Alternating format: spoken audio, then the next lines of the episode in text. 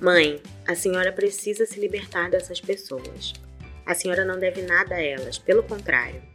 Mãe, sou eu, Mabel, sua filha. Não tenha medo de encarar esse povo que nunca limpou a própria privada. A frase de Mabel, que abre o texto de Solitária, novo romance de Eliana Alves Cruz, resume a essência da história contada pela escritora carioca.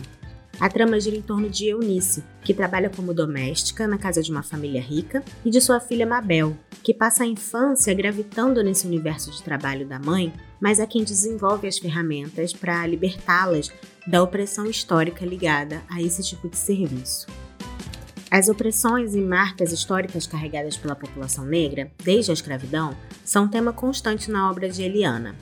Seu primeiro romance, Água de Barrela, publicado pela editora Malê, ficcionaliza a história da própria família da escritora, ao longo de diversas gerações. Depois, ela lançou ainda O Crime do Cais do Valongo, também pela editora Malê, e Nada Digo de Ti que em Ti Não Veja, pela editora Palas. Ambos são também romances históricos, ambientados em diferentes épocas no Brasil. Em Solitária, sua estreia pela Companhia das Letras, a Eliana se volta para o tempo presente. A história se passa numa capital indefinida do Brasil e traz muitas referências ao noticiário e às rachaduras da sociedade brasileira contemporânea. No enredo, Eunice é testemunha de um crime cometido na casa dos patrões, e é a partir disso que Eliana constrói esse relato das sobrevidas da escravidão colonial no Brasil. Eu sou a Thaís Brito e no episódio de hoje da Rádio Companhia eu vou bater um papo com a escritora Eliana Alves Cruz sobre Solitária.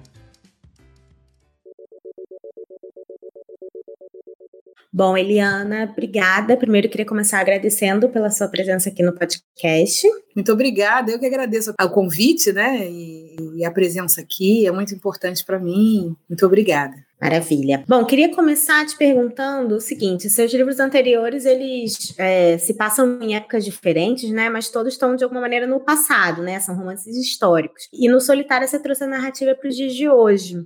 É, no início do livro é um período ainda meio indefinido, né, mas claramente contemporâneo. E aí a gente vai se aproximando dos dias de hoje, o livro chega até a abordar a pandemia, né, da Covid-19. Então, queria que você me contasse um pouquinho sobre essa decisão de escrever sobre o hoje, dessa vez, é, e de que maneira isso foi diferente no seu processo para escrever o livro? Olha, como diz a própria orelha do livro, né, é preciso a gente investigar as sobrevidas do esquema escravocrata que vigorou no Brasil durante tantos séculos, durante tanto tempo, na nossa contemporaneidade, né?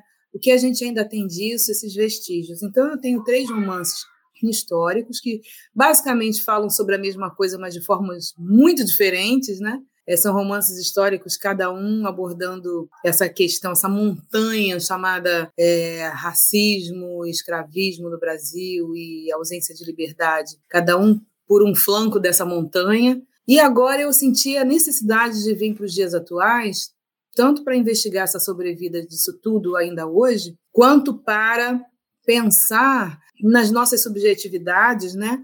Como a gente reproduz isso? Às vezes nos nossos próprios comportamentos sutis. É, então, não tinha como fazer isso no passado, tinha que realmente localizar no aqui e agora. Eu acho que a pandemia foi um agravante né, para aprofundar a reflexão sobre tudo isso. E, e, na história do livro, não só ele se passa nos dias de hoje, como ele tem muitas referências a, a, fatos, né, do noticiário aí que, que a gente lê todo dia no jornal. Então, assim, dando alguns pequenos spoilers aqui para quem está ouvindo, mas a gente tem no livro, né, o fato da primeira morte por Covid ter sido de uma empregada doméstica, esses casos que a gente tem visto, me parece assim, até cada vez mais, de pessoas que são mantidas em anos em cárcere privado, em situações de escravidão e tal. E, enfim, o caso da criança que, que perde a vida, né, ali por uma negligência de quem deveria estar tomando conta dela. Enfim, são histórias que a gente já leu no noticiário e elas estão presentes ali no livro, de alguma maneira. Então, eu queria te perguntar: é, esse noticiário foi uma motivação, um estopim para você querer contar essa história? De que maneira isso foi aparecendo para você no enredo do livro, né? Essas referências reais. Ah, mas sem dúvida, né? Sem dúvida. Porque o que aconteceu? Eu tenho um primeiro livro chamado Água de Barrela, que é uma saga que ficcionaliza a vida de uma, de uma parte da minha família, né? A família do meu pai. Então ela vai do século XIX, vem até o século XXI, e tem uma personagem que é bem essa personagem que muita gente já ouviu falar na história do Brasil, é, é muito comum, né? Que é aquela menina que vai trabalhar muito cedinho na casa de alguém, né? Vinda do interior, e fica a vida inteira ali ganhando um subsalário, né, trabalhando em, situa em, em situação análoga à escravidão, e, e, e, gasta a vida toda ali. E esse, essa personagem emociona muitas pessoas. Então já estava no meu radar escrever alguma coisa tendo uma personagem assim no centro da cena. Quando a pandemia chegou, esses, esses casos todos que você mencionou saltaram nas páginas dos, dos jornais, nos, nos blogs, nos, na mídia eletrônica. Então, isso me, me assustou muito, né? Porque quando todo mundo se voltou para a sua solitária, ou seja, quando todo mundo foi confinado, ficou muito evidente a, o vício que o Brasil tem no trabalho semi-escravizado. E eu sou jornalista, né? Então eu acompanho as notícias muito de perto e fui colecionando essas notícias e, e me caiu a seguinte ficha: é agora, né? Eu preciso falar desse tema agora, porque a gente precisa quebrar esse ciclo, né? Eu preciso pelo menos tentar contribuir com a quebra desse ciclo vicioso em que o Brasil se enfiou e não consegue sair há cinco séculos, né? Ou, melhor, há, há quase quatro séculos, que é cinco séculos, vai, porque a gente começou escravizando indígena, continua matando indígena, depois veio a população negra, né, por volta de 1500 e 30 e aqui estamos nesse nessas nas consequências disso tudo. Então é um livro que, que traz essas duas personagens, né, a Mabel e a Eunice, para pensar dentro delas, né, como qual é o efeito, qual é a bomba atômica que isso tudo causa dentro de uma pessoa ou de, ou de, um grupo de pessoas, porque não são só elas, né? Tem o filho do porteiro, o porteiro, o próprio marido da, da Eunice, a mãe. Então, é um grupo de pessoas afetadas pela subalternidade. É engraçado que você falou, né, como essa história é muito comum, né, da, da menina novinha que vai trabalhar nessa situação, desse trabalho que você chamou de semi-escravizado, realmente. E você falou, né, como isso emociona as pessoas, mas ao mesmo tempo é tão comum, e eu, eu tenho a impressão de que a gente, como sociedade, de maneira geral, demorou para enxergar que isso não era normal, né, que, que Assim, a gente vê isso há tanto tempo como uma coisa super comum. Você acha que, que isso de fato está mudando, virou uma chavinha, assim, para a gente entender, bom, trabalho precisa ser remunerado corretamente e tal, isso não é trabalho, né? Isso é uma coisa de semi-escravidão? Pois então, o, o Brasil é um país muito complexo, né? Então, quando eu falo que emociona muito as pessoas, emociona muito as pessoas que têm esse histórico na sua própria trajetória e que já pôde refletir sobre isso e que entende o quão nocivo isso é. Para o determinado grupo que se utiliza desse trabalho, a intenção é que ele continue para sempre, amém, né? Então, a gente tem uma reação a isso tudo muito forte. A gente vê o que aconteceu nos debates que aconteceram no Brasil quando, por exemplo, da PEC das domésticas. Se a gente traçar uma linha de, do tempo, esse a PEC das domésticas vai coincidir com uma chegada muito mais virulenta da extrema direita, porque são nervos expostos, né, da sociedade brasileira. Eu sei que talvez esse livro incomode muitas pessoas, né? É, eu já, algumas pessoas já vieram muito delicadamente conversar comigo sobre, mas você não acha? Eu disse, não, eu não acho. Eu acho que, na verdade, se incomoda com esse livro quem vê algum espelho nele, né? Quem vê algum espelho nessa elite tão predatória com relação aos seres humanos que a circundam. Não é uma reação homogênea, entendeu? Eu acho que escandaliza muita gente, sim, o trabalho semi-escravizado contemporâneo, trabalho escravizado contemporâneo, mas a outras pessoas não, a outras pessoas essa questão é absolutamente naturalizada e há uma reação e uma vontade absoluta de minimizar todos os efeitos para que isso continue exatamente do jeito que está, né? Então, se a gente não falar, quem vai falar? Você listou um monte de casos, Thaís, né? Você listou aí um monte de casos, mas acontece que são números, quem lembra do nome dessas pessoas hoje, agora? Quem estiver ouvindo esse, esse podcast, lembra? Nome e sobrenome? Porque a quantidade de gente é tão grande. É a Madalena Gordiano, é a Madalena Santiago, é a Mirtes, é... Eu lembro porque eu tô dentro desse, desse estudo, né? Desse... Mas a gente não lembra mais, a gente naturaliza porque vai passando um caso, outro caso. E a literatura, ela tem esse poder, né? Ela tem esse poder de parar um pouco o tempo, congelar um pouco e peraí, vamos mergulhar nisso aqui agora. E, e bom, estou aí dando a minha contribuição, né? Não, certíssimo. É assim que a gente chama atenção, de fato, para essas coisas que merecem muita atenção, né? Agora, Eliana, queria saber um pouquinho, você falou aí já antes que você é jornalista, né? Você tem uma experiência de um tempão trabalhando aí com jornalismo, com esporte na maior parte do tempo, se, se eu não estou enganada. E aí eu queria que você me falasse um pouquinho, você já até falou, né? Como que você é muito ligada nas notícias, então isso de alguma forma influencia aí na, na na forma como você age como escritora também. Mas eu queria saber em, em que que o jornalismo traz para sua, enfim, para sua carreira como escritora, até para sua criação literária, para, enfim, se tem alguma relação, sabe, entre a jornalista e a escritora, a, a não ser esse fato de você, óbvio, estar tá sempre ligada nas notícias e isso e está presente na sua obra também. Pois então, eu acho que me traz uma observação da realidade, mas também me dá uma técnica de de objetividade na escrita, né? Eu acho que escrever arte de cortar, no jornalismo isso é essencial. Se a gente não sabe cortar, não consegue fazer, né? Então, isso me, me, me ajuda muito na hora de, de, de escrever um livro, né? Porque eu consigo, eu acho que condensar muita informação em pouco texto. Eu acho que isso foi uma coisa que o exercício do jornalismo me deu. Eu acho que o jornalismo ajuda a fazer conexões. Um, um fato nunca está isolado de outro, né? A gente aprende a fazer pontes e ligar os pontos, e isso eu acho que é um exercício do jornalismo. E o jornalismo também me deu essa vontade de me espalhar um pouco mais, né? Porque no espaço jornalístico dali, da, da, das, dos poucos toques e, e, laudas, não era suficiente para eu dizer o que eu, que eu achava que eu precisava, que que eu gostaria de dizer.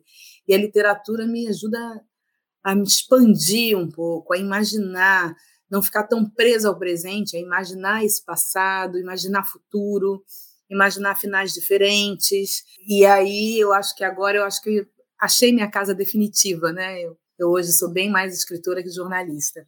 Que bom para nós que lemos. agora eu queria falar um pouquinho mais sobre, né, mais profundamente ali no livro. É, eu acho que, enfim, ele pode ser lido em chaves diversas, né? Porque tem muitos temas ali abordados na, na história do Solitária. Mas, assim, para mim, pessoalmente, uma coisa que me chamou muita atenção e, e, que me parece um elemento muito chave ali é a questão do, do direito à infância, né? Você até falou um pouco disso já um pouco antes aí. Então a gente vê que as, as crianças, né, desde o Gilberto, que é a criança que, que morre ali no acidente, até a Irene, que é uma personagem que, como você falou, né, é aquela que é trazida para trabalhar, ainda criança, e a própria Mabel, que é a filha, né, da, da trabalhadora e que também vive ali naquele ambiente a sua infância. E aí tem o contraponto, né, que é a Camila, que é a filha da família rica, que continua tendo direito à infância mesmo adulta, né, sendo tratada de, de maneira como que não precisasse assumir as responsabilidades. E eu queria que você falasse um pouquinho de, do seu desenvolvimento a partir desse tema, enfim, se essa coisa do roubo da infância é, me parece também importante, crucial para você aí na, na história, né? É importante para mim na história e em tudo que eu escrevo. Eu acho que esse tema aparece em todos os livros que eu escrevi até hoje, né? De, de alguma forma ele, ele está em todas as obras. E o que eu vejo, né? Até uma pessoa me questionou, perguntou assim, mas você não acha que esses personagens, os donos da, da casa, as pessoas que aparecem ali, são muito mimadas? Eu falei, pois é, mas eu acho que a gente precisa que, começar a questionar um pouco, né? Essas pessoas que se servem desse, que se utilizam desses serviços. Ora, se você nasceu, cresceu e viveu a vida inteira com alguém lavando, passando, cozinhando, fazendo tudo para você de mais pesado, você é o quê? Né? Uma pessoa mimada. Porque lavar, passar, cozinhar, limpar são ferramentas da vida, deveriam ser ferramentas da vida de todas as pessoas, não é? Não é um atributo específico de um gênero, não é nem de uma classe social, são coisas essenciais a existência humana. Então, quando a gente se utiliza, óbvio, né? Óbvio que eu estou falando de uma forma generalizada. Eu sei que existem circunstâncias em que sim, você precisa de ajuda.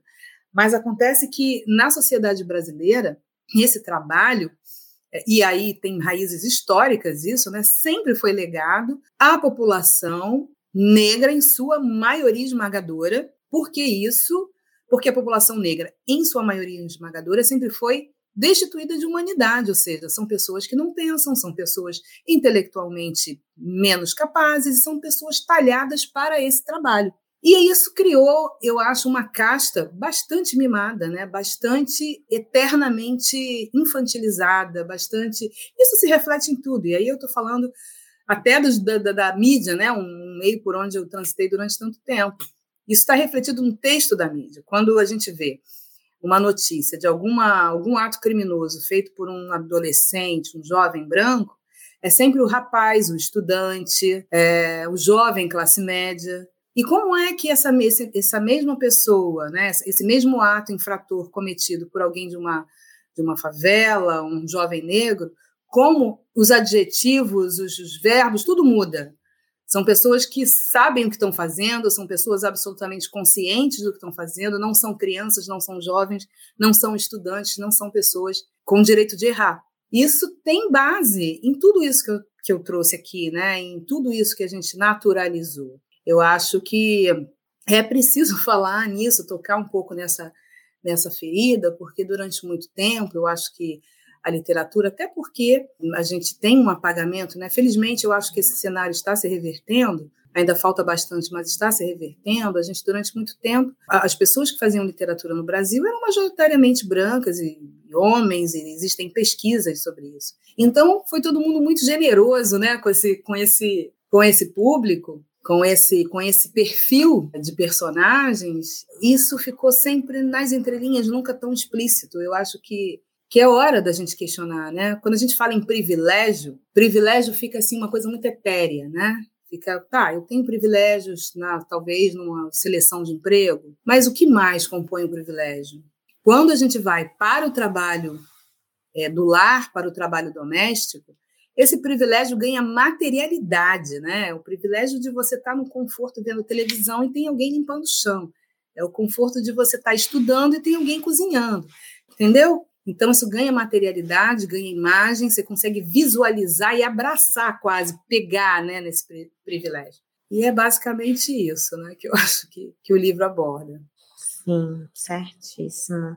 Aí você falou agora dessa coisa de como a literatura é, enfim, durante muito tempo foi muito branca, né, com certeza. E aí eu lembrei que o, o li no livro você traz as personagens lendo ou falando, fazendo referência a outras autoras que imagino que sejam referência para você também, né? A Conceição Evaristo, a Carolina Maria de Jesus. Você achou importante trazer as palavras delas para o seu livro? Também para criar essa ideia de que são essas pessoas aqui que a gente está lendo e que a gente deveria ler mais para que a nossa literatura também seja menos branca, enfim. Eu trouxe como uma forma de homenagem, porque foram escritoras que me tocaram, né, e que eu acho que, que conversam com o tema do livro, conversam com as personagens. Óbvio, tem muito mais gente, né, mas, mas eu quis trazer. Eu, eu falo da Conceição, da Carolina e da Françoise Egar, né, que é a pessoa que, a mulher que escreveu cartas para, para a Carolina sem nunca ter conhecido a Carolina, né? É uma mulher negra da Martinica e que escreveu cartas para a Carolina porque leu sobre o quarto de despejo na Paris Met. E é um livro muito tocante, muito impressionante. Então eu trouxe essas, essas pessoas também para instigar uma curiosidade no leitor, para quem sabe se aprofundar, mas principalmente como, como forma de homenagem e porque elas são pertinentes ao tema, né? Elas dialogam muito com a Eunice e com a Mabel. Bacana. Bom, tem uma coisa que eu gosto bastante do livro, enfim, acho a Eunice e a Mabel personagens muito interessantes, né? De diferentes e também de enxergar a relação delas. E é isso, o livro ele fala, obviamente, né, de, de uma história de opressão e, e, de sofrimento ali, mas ele também mostra que a vida da Mabel e da Eunice não é só isso, né? A gente vê as relações familiares ali delas, a coisa da avó, né, que passa o, os saberes ali dos remédios do, do jardim dela, que é uma parte que é super bonita. As duas encontram, enfim, o amor, né, e a amizade ali também no, na figura do Jurandir e do, e do filho. E, enfim, no fim das contas, as duas estão livres, né, das suas solitárias. Então, ela é uma história sobre esses resquícios da escravidão e de opressão, mas ela termina bem, as personagens não são só isso, né? E aí eu queria que você falasse um pouquinho da importância de, de fazer esse tipo de retrato também, né, da, das personagens negras e, enfim, trabalhadora doméstica, como no caso da Eunice. É porque eu acho que na, na arte negra contemporânea, e aí eu acho importante até ampliar, né, cinema, é, teatro, artes plásticas, enfim, a música, quando a gente traz essa dor, essa dor toda, essa problemática toda, não é um fim em si mesmo, não é para a gente ficar ali, sabe, remoendo esse passado e remoendo e mastigando, né, como um bovino, ruminando isso eternamente. Não, é a gente revolver essa terra, mas para que ela ganhe oxigênio, que ela se torne fértil para que brotem outras coisas, né? Para que brote um futuro de, de uma realidade real, baseada no conhecimento do nosso passado, no conhecimento disso tudo, mas que isso tudo nos liberte. Não tem sentido uma obra que expõe a dor pela dor. Então, se eu trago toda essa questão do trabalho doméstico e da subalternidade, da, da exploração, não é para ficar ali, né? É para a gente realmente se libertar dessas amarras, e inclusive, inclusive, talvez não vou ser ousada, ousada aqui, né? Quem sabe pessoas que se enxerguem como os patrões, que vejam lá no seu íntimo que tem alguma coisa dos patrões, quem sabe consigam refletir um pouco mais e também se libertar desse papel tão opressor e também começar a soltar essa amarra, porque no final das contas, eu acho que é todo mundo solitário, todo mundo prisioneiro desse sistema tão, tão cruel, né?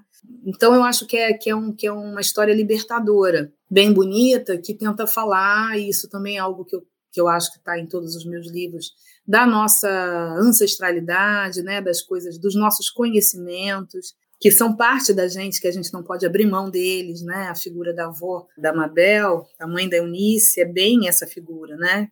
Dos conhecimentos passados que, que querem continuar parte da, de nós, que querem continuar conosco. Sim, é, eu acho muito bonita, uma das minhas cenas favoritas, quando ela pergunta para a Mabel, né, se ela vai virar médica, mas não vai deixar de tomar o chazinho de cidreira ali que acalma, né? É muito bonito mesmo. Agora, Eliana, eu queria te perguntar sobre a estrutura do livro, né? Ele, ele é meio dividido em três partes. A primeira parte narrada pela Mabel, a segunda pela Eunice, e aí na terceira tem uma coisa meio diferente que, né, são alguns quartos, né? Tanto o quarto dela na casa da, da família, quanto um quarto de hospital, os quartos narram a história. E aí eu queria que você me falasse um pouquinho sobre essa decisão, desse formato, por que, que você chegou a isso e você quis que, enfim, as paredes contassem a história, né? É, porque a gente sempre fala, né? As paredes têm ouvido, mas as paredes também têm boca, né? Elas falam muito. A gente entra na casa das pessoas e a casa fala muita coisa sobre aquelas pessoas, né? A escolha dos móveis, o tamanho do cômodo, enfim tudo fala sobre nós. E incômodo fala muito sobre nós fala muito sobre a nossa sociedade, né? sobre o nosso país. A gente tem uma, uma arquitetura, teve durante muito tempo, muito conivente com essa sobrevida da escravidão. Um prédio que projeta um, uma, um apartamento para que um porteiro more dentro de uma garagem, onde gás carbônico vai circular 24 horas do dia, é pensar que aquela pessoa não tem um pulmão e que vai ser afetado por isso. É, eu conheço, eu tenho pessoas conhecidas que têm problemas de saúde seríssimos porque foram criadas dentro desse, desse, desse cômodo, desse quarto pequeno que é a casa do porteiro. Esses cômodos falando, eles também dizem sobre nós, eles também dizem sobre a história, e eles têm uma visão diferente, né? que é aquela, aquela coisa da intimidade, aquela, aquele momento que ninguém está vendo, só as paredes mesmo estão vendo. Né? Então, tem várias solitárias, são vários exemplos de solitárias. E eu acho que a libertação. Bom, aí a gente vai dar o spoiler, né? Então não vou falar como termina. Pode dar um semi-spoiler, assim. um semi-spoiler, né? A gente termina com essa coisa da solidão, que, que, que nem sempre é nociva, desde que ela seja por opção. Você quer estar sozinho, você quer se encontrar consigo mesma e você se isola porque é hora de pensar, é hora de refletir, é hora de planejar a vida. Né? Nem sempre a solidão é nociva, desde que você escolha isso. Né? Não seja uma coisa compulsória e que não seja uma solidão acompanhada, porque elas, a Mabel e a Eunice, elas passam a vida dentro daquela casa cheia de gente, o prédio cheio de gente, e estão absolutamente sós, né? Estão ali, enfim, cheias de questões, cheias de coisas, cheias de. sem encontrar uma saída para a vida. E elas começam a encontrar a liberdade, a saída para a vida, quando elas se voltam para elas mesmas e, e enfim, e, e, exercitam essa solidão benéfica, né? Do mergulho em si e conseguem enxergar uma outra. Então, eu acho que, que é um exercício importante e algo essencial da gente pensar. Maravilha. Agora, Eliana, estamos é, chegando ao fim já da conversa. A dedicatória do seu livro, né, é para sua tia, que se chama de Tia Dodó, e eu vou ler aqui, é, diz, para minha tia Maria da Glória, a Dodó, cujo rosto nunca vi, e de quem apenas sei que o trabalho nunca libertou. E eu já vi você falando em algumas outras entrevistas, né, sobre essa coisa de trabalho libertar alguém, né, que isso é uma, é uma criação muito bem feita aí do capitalismo para manter a gente produtivo e, enfim, mas o trabalho não exatamente liberta as pessoas, né? Então eu queria pedir, assim, para a gente terminar, se você quiser contar um pouquinho sobre a sua tia, né, para quem se dedica ao livro, e também para tentar responder, né, se não é o trabalho, o que, que é que nos liberta? Pois então, a tia Dodó é essa menina, né, que foi trabalhar na casa dessas pessoas. No caso ali do, do Água de Barrela, foi a mesma família que nos escravizou durante séculos. E aí veio a abolição e ela foi trabalhar lá e ganhava dois tostões e uma mariola e trabalhava incessantemente morreu ali de maus tratos, né? E a minha família fala dessa dessa tia com muita com muito rancor, né? Com muita dor, porque ela praticamente não teve vida. Eu tenho fotos da minha bisavó, mas não tenho nenhuma dela. Eu tenho alguma coisinha que minha avó, minha bisavó escreveu, mas não tem dela. Então é aquela pessoa que parece que não existiu, sabe? Então a gente vê essas vidas assim, que são talhadas para servir a outras, como se elas não tivessem existido. São, são existências literalmente apagadas. Então, eu, eu, eu, quis dedicar isso a ela porque eu acho que eu sou, sou fruto também dela. É como se eu fosse a neta da Mabel escrevendo esse livro, né? É, e essa brincadeira com o tempo é algo que me interessa também, né? A gente subverte o tempo, a gente brinca com essa questão do tempo que é do tempo que é circular, que vai e volta. Eu não sou a família, a minha família não é uma família negra típica brasileira, né? Eu acho que meus pais tiveram acesso à educação, meus avós tiveram acesso à educação, a geração minha que está lá no lugar da, da Eunice está muito lá atrás. Só que é impressionante como isso nunca sai da gente, porque é uma experiência tão violenta e tão dilaceradora que isso nunca sai da gente, né? A gente realmente é, segue fazendo tudo para jamais voltar aquilo ali, né? É, eu acho que, que esse deve ser um exercício que a gente deve fazer na sociedade brasileira. A gente precisa promover as existências e esse trabalho que não liberta também é outra coisa da qual nós precisamos nos libertar. A gente tem uma relação doentia com o trabalho. Todo mundo chega sexta-feira, todo mundo quer sextar porque ninguém suporta o trabalho. É sempre uma relação ruim com a chefia. É sempre uma coisa muito ruim. Então, isso também é o quê? Isso também não é sobrevida de um, de um trabalho feito na base da tortura para produzir, produzir, produzir sem pensar no ser humano. A nossa relação com o trabalho precisa mudar, precisa virar outra coisa. É, passou do tempo da gente pensar nisso. E o que nos liberta, na verdade, o final do livro dá um pouco essa chave, né? O que nos liberta é a gente se reconhecer, é a gente se reconhecer, é a gente trazer para a nossa atividade que nos sustenta a nossa essência, aquilo que realmente nos faz feliz. Então, eu acho que tem várias dicas ali. Eu acho que solução e bolo pronto não existe, né? Cada um sabe de si, encontra saídas para própria, as próprias questões, mas eu acho que o livro aponta algumas possibilidades, sabe? E eu acho que é isso que me interessa, que as pessoas leiam e comecem a pensar sobre suas próprias vidas e comecem a pensar nessa saída, nessa libertação. Perfeito, Eliana, muito obrigada. Te agradeço muito pelo papo aqui hoje, pelo livro que concordo plenamente, todo mundo deveria ler, Solitária, da Eliana Alves Cruz. É, enfim, leitura essencial para 2022, 2032, 2042. Esperamos que em algum momento não seja mais tão essencial, né? Que a gente tenha superado algumas dessas coisas.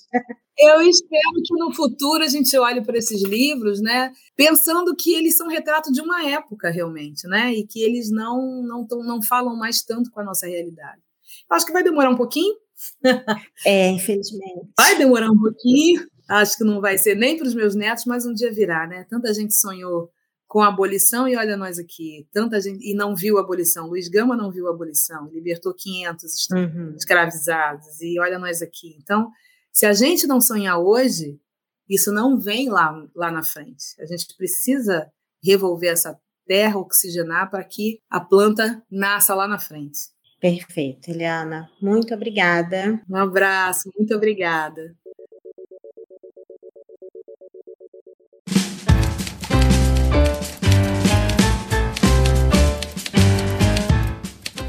Rádio Companhia de hoje fica por aqui.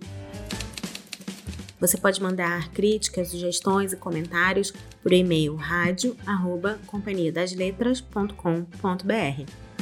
Até semana que vem.